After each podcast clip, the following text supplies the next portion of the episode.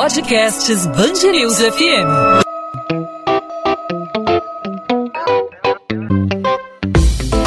Dois às 20, com Maurício Bastos e Luana Bernardes. A vida do brasileiro está cada dia mais cara. E o repasse foi imediato, já bateu no bolso do consumidor. Ao longo do ano já ouvimos muito essa notícia. Com o novo reajuste da Petrobras no preço da gasolina vendida nas refinarias, o valor do litro do combustível já ultrapassa R$ 7,00 em pelo menos quatro estados do país: Rio de Janeiro, Rio Grande do Sul, Tocantins e Acre.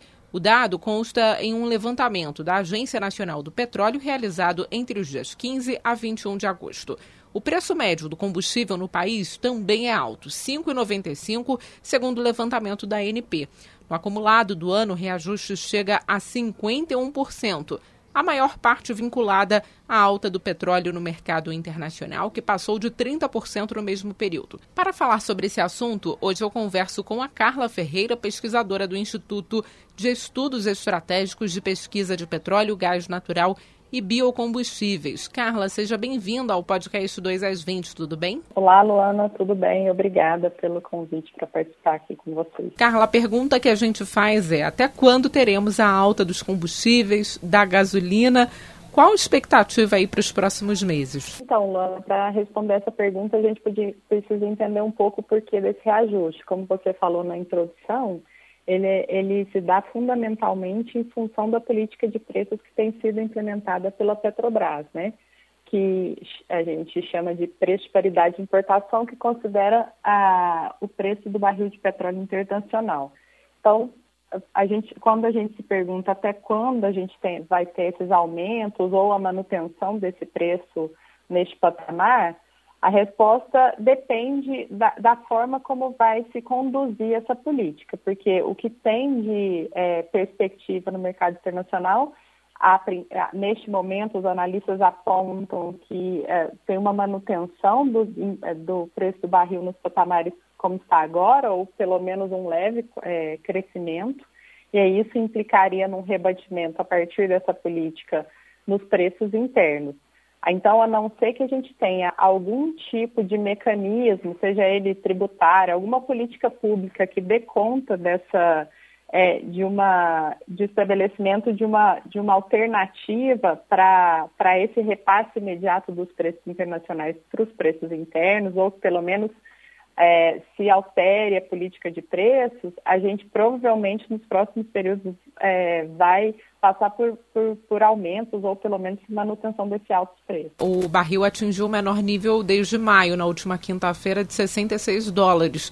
Mas a moeda americana segue alta aqui no Brasil. O valor do dólar influencia aí no preço da gasolina também, né? Influencia, porque o preço, o preço do barril de petróleo é cotado em dólar. Então, é uma combinação é, do valor do, do, dólar com o preço do barril. Então, mesmo que a gente tenha algum momento de redução do valor do barril, se a gente ainda tem um dólar em alto patamar, quando a gente traz para os valores em reais, a, os preços continuam é, um pouco altos. Apesar dessas quedas que foram apresentadas aí no, nos últimos meses, a tendência continua sendo de alta, a não ser que tenha um rebatimento da, da Covid em países que já tiveram a pandemia controlada. E também depende um pouco de uma reunião que está marcada para a OPEP+, é, em setembro, para a gente ver se vai é, manter a redução da produção. Então, tudo isso para dizer que a, a, os nossos preços internos dos combustíveis, eles dependem também dessa dinâmica geopolítica mais geral, em função da gente não ter uma política pública que tente equacionar melhor esses, esses preços internos.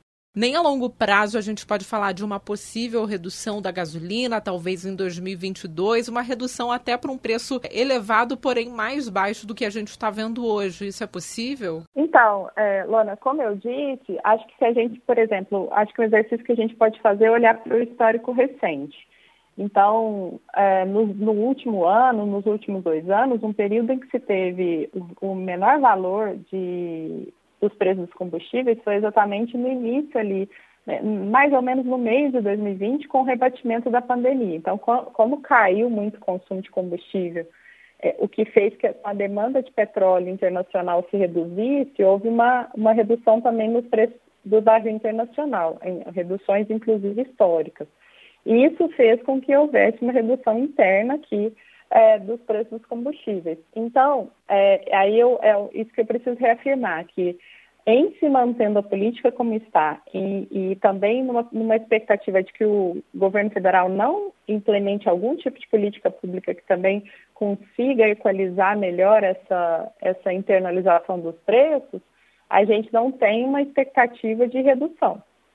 Então, dependeria desses dois aspectos, ou um contexto do mercado internacional menos é, é, ativo, né, com, com, com preços internacionais é, menores do que os patamares de hoje, ou então internamente que se pudesse constituir algum tipo de política que não incorporasse de, da, da forma como tem sido feita hoje esses valores internacionais. E qual seria a melhor política pública que deveria ser adotada aí pelo governo brasileiro é, nesse momento? Porque a alta da gasolina, a alta dos combustíveis, ela, essas altas elas acabam refletindo né, no, em outros produtos, nos alimentos. Qual seria a melhor política pública agora para o governo brasileiro contornar essa situação? Inclusive, a gente tem uma malha é, de logística que é fundamentalmente rodoviária. Então, a gente vê, inclusive, esse rebatimento na alta dos preços. O, o que a gente observa de experiência internacional, existem algumas experiências internacionais que a gente pode é, replicar aqui. E essas experiências são possíveis em função de, nos países produtores. Então, como o Brasil hoje se configura entre os grandes produtores de petróleo, teria condição de, de de fazer uma política alternativa que combinasse, por exemplo, algum tipo de mecanismo tributário. É, que, que, levasse em, consideração esses momentos de preços é, maiores e menores, sendo alíquotas que fossem variáveis é, para adequação e para uma menor, menor repasse desse, dessa volatilidade internacional para o mercado interno e também a constituição de preços mais razoáveis né, de, dos combustíveis e também do GLP, né, o gás de cozinha, que também tem sofrido esses, essas altas.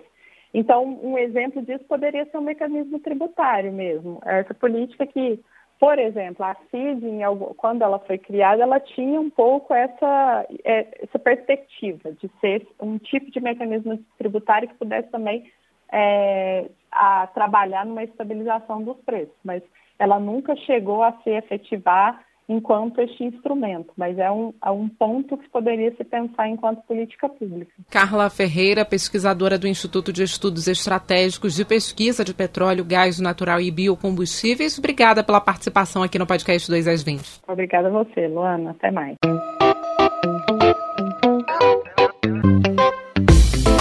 2 às 20, com Maurício Bastos e Luana Bernardes.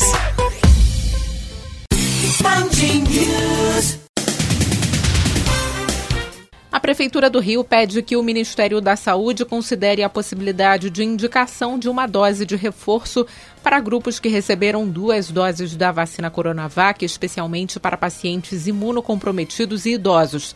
A solicitação foi discutida na reunião do Comitê Científico da Prefeitura e publicada em Diário Oficial nesta terça-feira.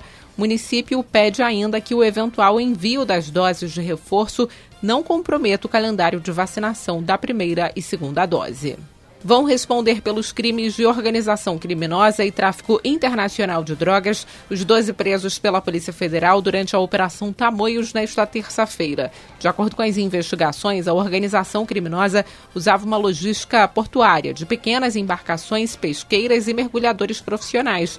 Usando o disfarce da pesca artesanal e do mergulho, os investigados realizavam um transporte de grandes carregamentos de cloridrato de cocaína para o porto de Roterdã, na Holanda. O pai do menino Henri Borel, Leniel Borel, pediu à justiça esclarecimentos sobre a não extração de dados de mensagens em aparelhos celulares do ex-vereador Jairinho para a confecção de laudos policiais. De acordo com o documento, conversas desde o dia da morte do menino até quatro dias seguintes foram apagadas e não foram recuperadas e podem conter mais provas do envolvimento de Jairinho no assassinato. Após um fim de semana de praias lotadas e confusão no transporte público, a Prefeitura do Rio decide antecipar o início da Operação Verão na orla da cidade. A medida foi tomada depois das cenas de vandalismo na volta da praia, principalmente em Copacabana, na Zona Sul, no último fim de semana. De acordo com o Rio Ônibus, sindicato que representa as empresas de ônibus do Rio, pelo menos 30 coletivos foram danificados por passageiros, resultando em um prejuízo de mais de 100 mil reais. 2 às 20. Podcast 2 às 20 vai ficando por aqui. Eu, Luana Bernardes, volto nesta quarta-feira com mais um episódio para você, ouvinte da Band News FM. Até lá, você pode entrar em contato comigo pela minha rede social, meu Instagram, Bernardes Luana, Luana com dois N's, onde eu falo sobre a coluna de literatura da Band News FM do Rio de Janeiro. Tchau, tchau.